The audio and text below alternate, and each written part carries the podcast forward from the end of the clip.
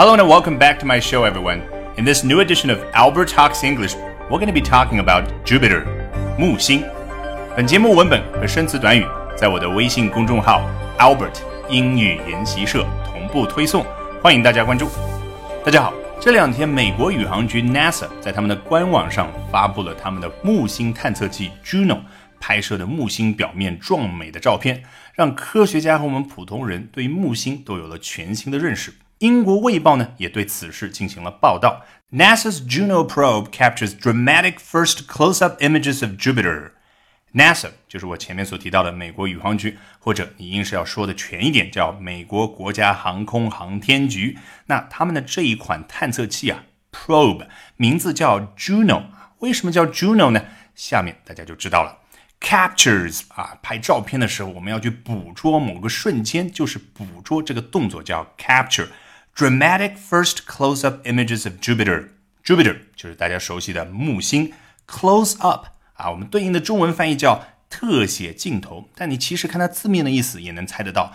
Close up 啊，就是上前更靠近一些，那指的就是对着某个东西啊非常靠近的去拍摄，那就叫特写镜头嘛。这款探测器捕捉到的首批特写镜头前面还有一个形容词叫 dramatic，你这查词典的话，它告诉你叫引人注目的啊。另外的意思就是戏剧般的，因为毕竟这个词是来源于 drama 戏剧嘛。但是我要教大家一个方法，你以后会发现啊，其实这种词吧，在这里啊，它更多的对应的就是一种情绪，它里面有一个啊这个音，而且是比较的夸张，dramatic。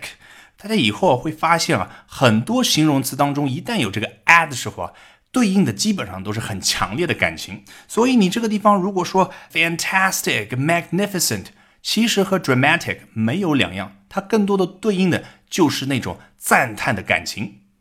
这篇文章交代了一个非常有意思的细节，下面我们来看一下。Along for the ride are three LEGO crew members. Along for the ride，这个 ride 指的当然就是。Juno 这款探测器从我们地球一直飞到木星的轨道上，是一个 ride。所以 along for the ride 意思就是一同前往的。啊，three Lego crew members 这个细节啊非常有意思。Lego 是乐高积木的意思，用乐高积木搭起来的三个机组人员 crew members 啊，大家肯定知道，去木星的这个探测器肯定不可能是载人的。那是哪三位 crew members 呢？The Roman god Jupiter, his wife Juno, and a telescope-wielding Galileo。第一位 Roman god Jupiter 啊，真相大白了。原来我们中文当中所说的木星啊，它在英文里面这个名字 Jupiter 是罗马神话当中一位天神的名字，他就叫 Jupiter。那他的妻子呢叫 Juno。啊，我们也明白了，NASA 的探测器 Juno 就是以 Jupiter 他妻子的名字来命名的，所以把这个 Juno 发射到 Jupiter 的身边，有没有一种鹊桥相会的感觉？那第三位机组人员是谁呢？A telescope-wielding Galileo。Telescope-wielding 手持着望远镜的，wield 是一个动词，意思就是手持着、手拿着。比如说，wield a weapon，手拿着一个武器。Galileo 说的就是伟大的意大利科学家伽利略，我们非常的熟悉。但其实有一个小细节啊，我提醒大家注意一下，他的全名应该是 Galileo Galilei。大家听出来没有？其实我们中文翻译的这个伽利略啊，是后面这个，也就是伽利略他的姓氏。但是呢，在这里你发现没有啊？西方人他习惯性的用 Galileo，也就是伽利略他的名字 first name 去称呼他。作者这里也没有忘记去交代伽利略和木星之间的渊源。Who discovered four of Jupiter's fifty-three moons？他发现了木星五十三个卫星当中的四个。这个 moon 啊，我们最熟悉的当然就天上的月亮。但你想啊，月亮其实就是地球的卫星嘛，所以它另外一层意思指的就是我们汉语里的卫星。相信很多人也了解，伽利略是发明望远镜的人，所以他其实是用自己发明的望远镜。发现了四个木星的卫星，然后再联系前面，为什么人家要用乐高去拼出一个伽利略手持望远镜的形象？正是因为他是发明望远镜的伟大科学家。Albert 发现啊，《The Guardian》英国卫报这样的报纸啊，虽然发行量不如美国像《The Wall Street Journal》华尔街日报啊，《The New York Times》等等，但是他们网友评论这个活跃程度啊，明显要更高。下面呢，我们就来看一下其中一些比较精彩的网友评论。第一位，The shot of the North Pole looks like something painted by Van Gogh. Very beautiful. Shot 这个单词啊，在口语当中经常来用，就表达拍摄的那一张照片。你想一下嘛，a shot 有没有短时间之内完成一个动作这个感觉？所以就是咔嚓一声，我捕获了一个瞬间。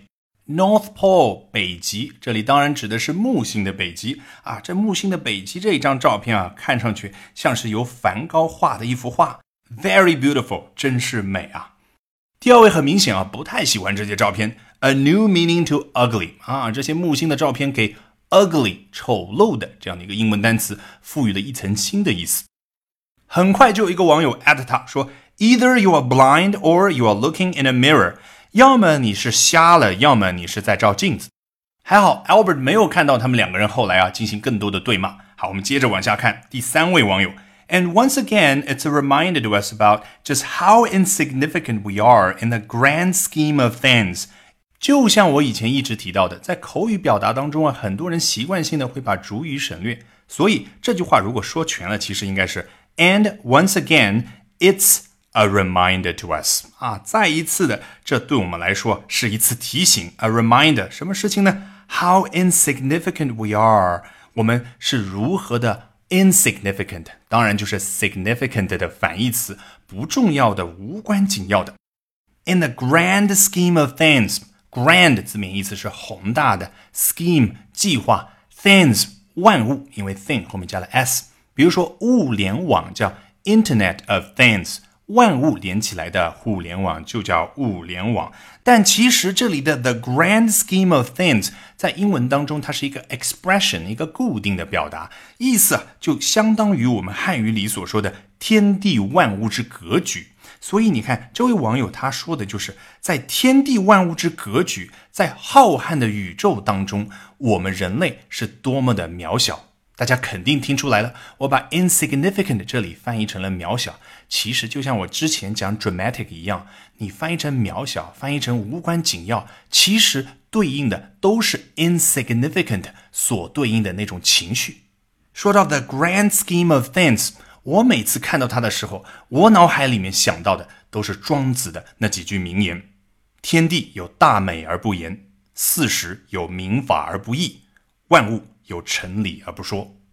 好，这位网友最后也不忘赞叹一下，incredible pictures。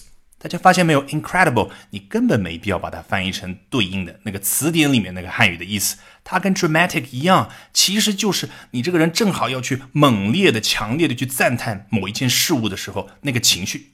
下一个网友一开头就用到了同样的单词，incredible，a six-year journey to get there 啊，要到达木星那里啊，一共是花了六年，所以是一个 a six-year journey。大家有没有想到前面那个 ride？A six-year ride？And what images？你看，不用形容词就可以表示赞叹啊，这些照片是多么的精彩。I'd rather spend my tax money on space research than another obsolete war weapon. 啊，我更情愿把我的 tax money 啊，西方人啊，他非常强调自己这个交税这样的一个事实啊。我交了这么多的税，这些钱呢，我更愿意花在 space research 太空的研究上，而不是 another obsolete war weapon 另一件过时的战争武器。下一位，What a privilege to see these images！能够看到这些图片、这些照片是多么大的一个荣幸。Privilege 又有特权又有荣幸的意思。Galileo would have given a limb to see such incredible shots. Galileo，你看，我们已经知道的，伽利略 would have done something。大家是不是记得我在其他的会员课程里面给大家讲过啊？所谓的虚拟语气，其实就是在头脑里面去假设一个没有发生的场景嘛。什么意思啊？就是伽利略如果在世的话，他愿意给一条 lamb。这个 limb 在英文里面啊，既可以指人的胳膊，又可以指人的腿。如果后面加个 s，limbs 指的就是人的四肢。所以这里说的就是伽利略，他为了能够看到这些 incredible shots 不可思议的图片的话，他情愿砍掉一条胳膊或者一条腿。最后一位，What the hell is this？啊，如果硬是要翻译成我们对应的中文，可能要翻的稍微粗俗一点，那就是这他妈究竟是什么呢？啊，我记得在美剧电影课里讲《老友记》的时候，给大家讲过，hell 啊这个单词呢，其实是有一点不文明的一个字眼啊，就可能比那个 F word 的程度啊稍微浅一点点而已。但是的话，现在欧美国家的人啊啊变得越来越随便啊，朋友之间也好，甚至有一些正式场合，他们也会用 hell 这样的单词。